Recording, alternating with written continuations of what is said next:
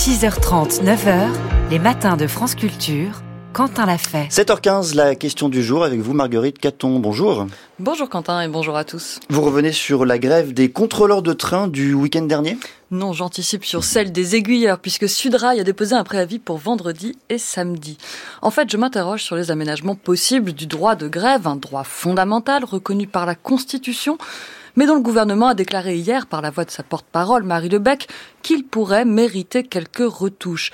Précisément, l'idée de sanctuariser certaines périodes, les vacances scolaires ou les Jeux olympiques par exemple, fait son chemin et c'est le sens de deux propositions de loi, l'une du groupe centriste au Sénat, l'autre des LR à l'Assemblée. Bonjour Emmanuel Barbara. Bonjour.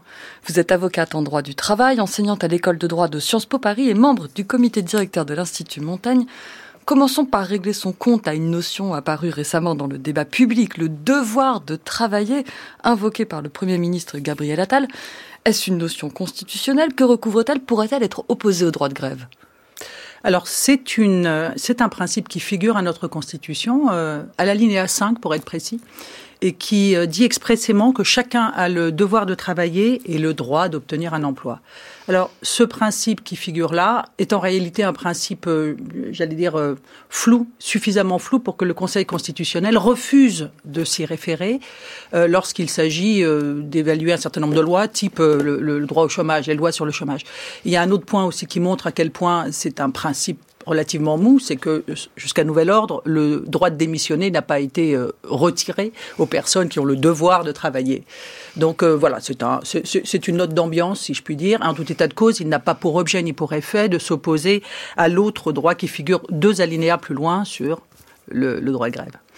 Il faut ensuite préciser que les aménagements possibles du droit de grève concernent exclusivement le service public. En aucun cas, il n'est envisagé euh, actuellement de toucher à la réglementation de ce droit dans les entreprises privées, Emmanuel Barbara. Oui, en effet, le, le, le secteur privé, euh, lui, est assujetti à une réglementation allégée par rapport au service public. Euh, il n'y a pas d'obligation de, de, préavis, pas d'obligation d'appel à la grève par un syndicat, représentatif ou non. Il faut simplement que, que, que ce mouvement collectif soit concerté et vienne en appui de revendications euh, professionnelles. Et si les trois conditions sont remplies, alors grève il y a.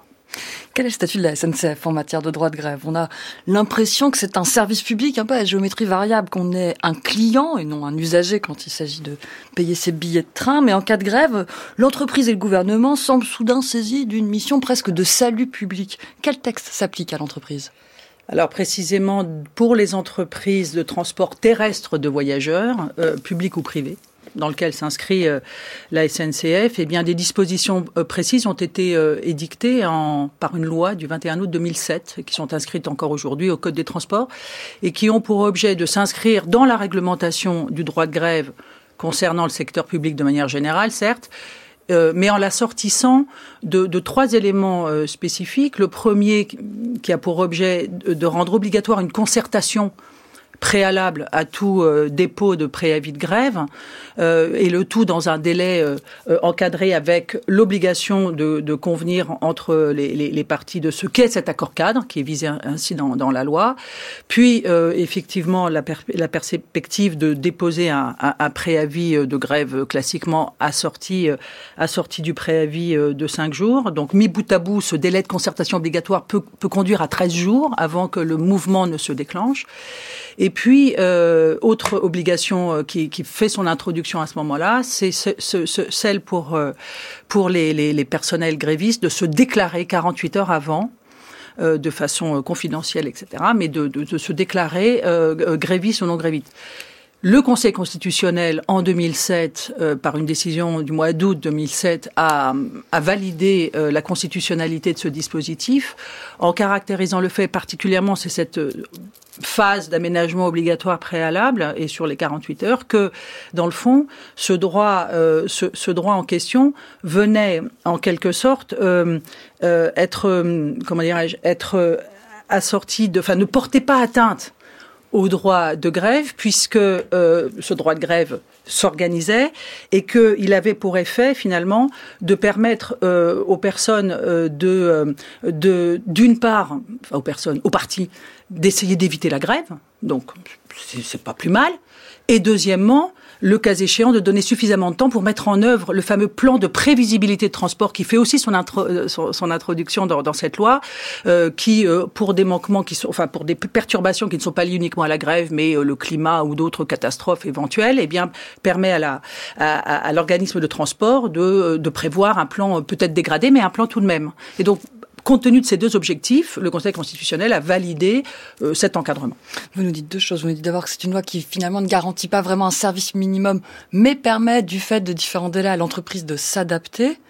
Et vous nous dites aussi que le Conseil constitutionnel juge que le, le droit de grève est bien un principe constitutionnel, mais que, comme le texte prévoit qu'il s'exerce dans le cadre des lois qui le réglementent, le législateur a toute l'attitude, en fait, pour réglementer.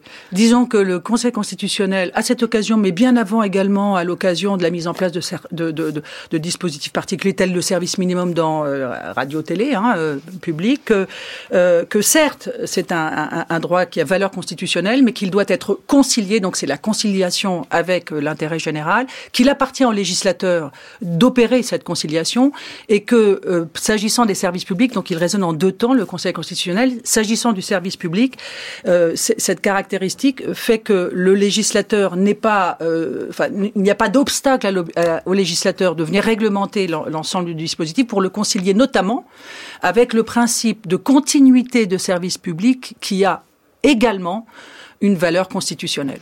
Alors, euh, depuis cette loi de 2007, donc qui faisait la, grande fierté de Nicolas Sarkozy, il y a quand même eu aussi des parades mises en place par les syndicats, euh, des préavis de grève illimités, sans limite temporelle, ou des préavis de très longue durée. C'est le cas, par exemple, j'ai vu de la CGT RATP qui a déposé un préavis de grève pour la période du 5 février au 9 septembre, donc ça va couvrir les Jeux Olympiques ces préavis de grève de très très longue durée, ça réduit considérablement la, portée de la loi de 2007 quand même.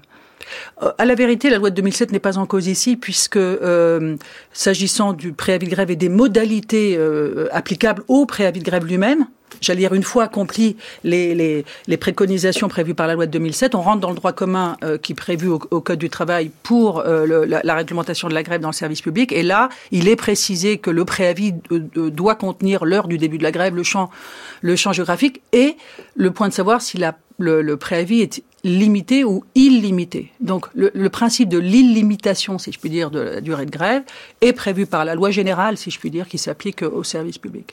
Quelques mots pour terminer, Emmanuel Barbara, sur les deux propositions de loi déposées par les centristes au Sénat et les républicains à l'Assemblée. Avec quelques nuances, il s'agit dans les deux cas de suspendre chaque année le droit de grève durant certaines périodes un droit fondamental qui serait là pas tant réglementé que, qui deviendrait intermittent. Ça, ça vous semble envisageable? Je ne vais pas faire des, pronostics, mais euh, il est vrai que ces, lois sont inspirées par le droit italien qui dispose dans sa constitution le principe euh, du respect euh, du droit de grève, qui est un principe également constitutionnel, à l'article 40 de sa constitution, et que, en tout cas du côté italien, ils ont réussi à aménager ces, ces espèces de périodes blanches de, préavis. On, on, verra comment le Conseil constitutionnel arrive à concilier l'ensemble de tous les droits fondamentaux, car il y en a d'autres.